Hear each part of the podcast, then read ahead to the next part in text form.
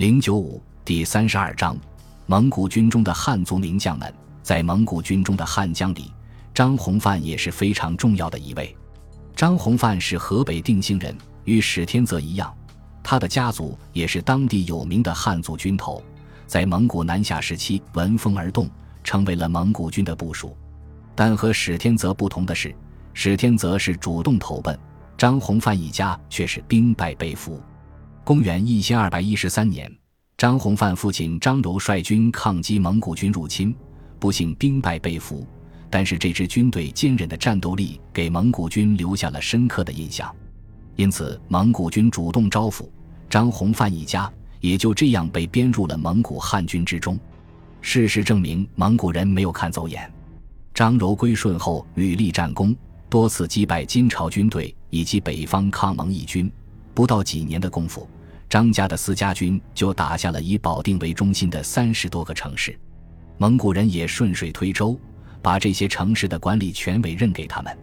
之后，张柔参加了蒙古占领金朝首都汴京的战役和灭蔡州之战，被提升为万户，成为汉族军头中最大的一支。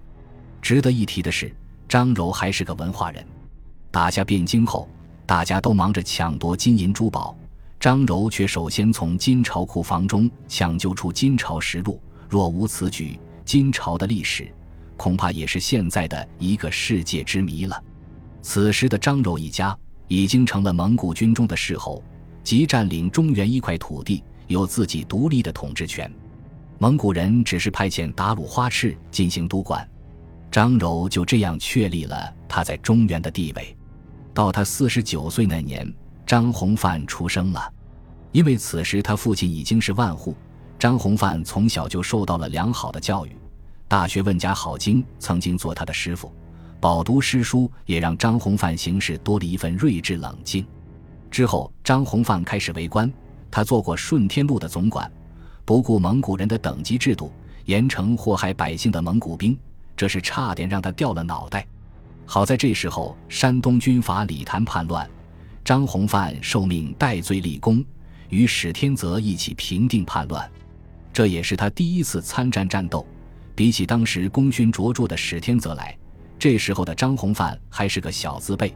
因为征讨李谭有功，张弘范不但被赦免了罪过，更重新被任命为顺天路总管。此后，他又做出出格的事情，不经请示。就减免了当地老百姓的赋税。忽必烈则问他，他反而回答说：“百姓若无粮，国何有粮？”忽必烈听后转怒为喜，叹道：“真忠直清廉之臣也。”公元一千二百六十九年，蒙古攻打襄阳的战争重新打响了。其中一支军队就是曾经叛乱的山东李谭的旧部。张弘范因为当年镇压李谭有功，也只有他能镇住这支部队。因此，就调任他为指挥使。谁知金陵起事池中物，张弘范接着咸鱼翻身，先在负责打援的时候，在襄阳外围消灭了范文虎部，然后采取分割战术，占领了襄阳和汾城之间的要塞，切断了两城之间的联系。而后就是张弘范势如破竹的作战过程了：先平定襄阳，然后攻克临安，在临安外围作为先锋，冲垮了宋军防线。之后一路南下，相继抓文天祥、灭张世杰，说南宋的江山是他打垮的，毫不为过。然而战功卓著的张弘范在胜利班师后就倒下了。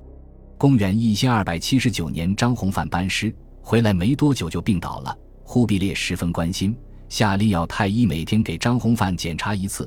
之后张弘范病情反复，到了次年，终于病入膏肓。临终前。他把忽必烈赐给自己的尚方宝剑送给儿子，鼓励儿子为国效劳。不久后就溘然长逝。对元王朝从小到大，从生到死，他都是百分之百地忠诚。本集播放完毕，感谢您的收听，喜欢请订阅加关注，主页有更多精彩内容。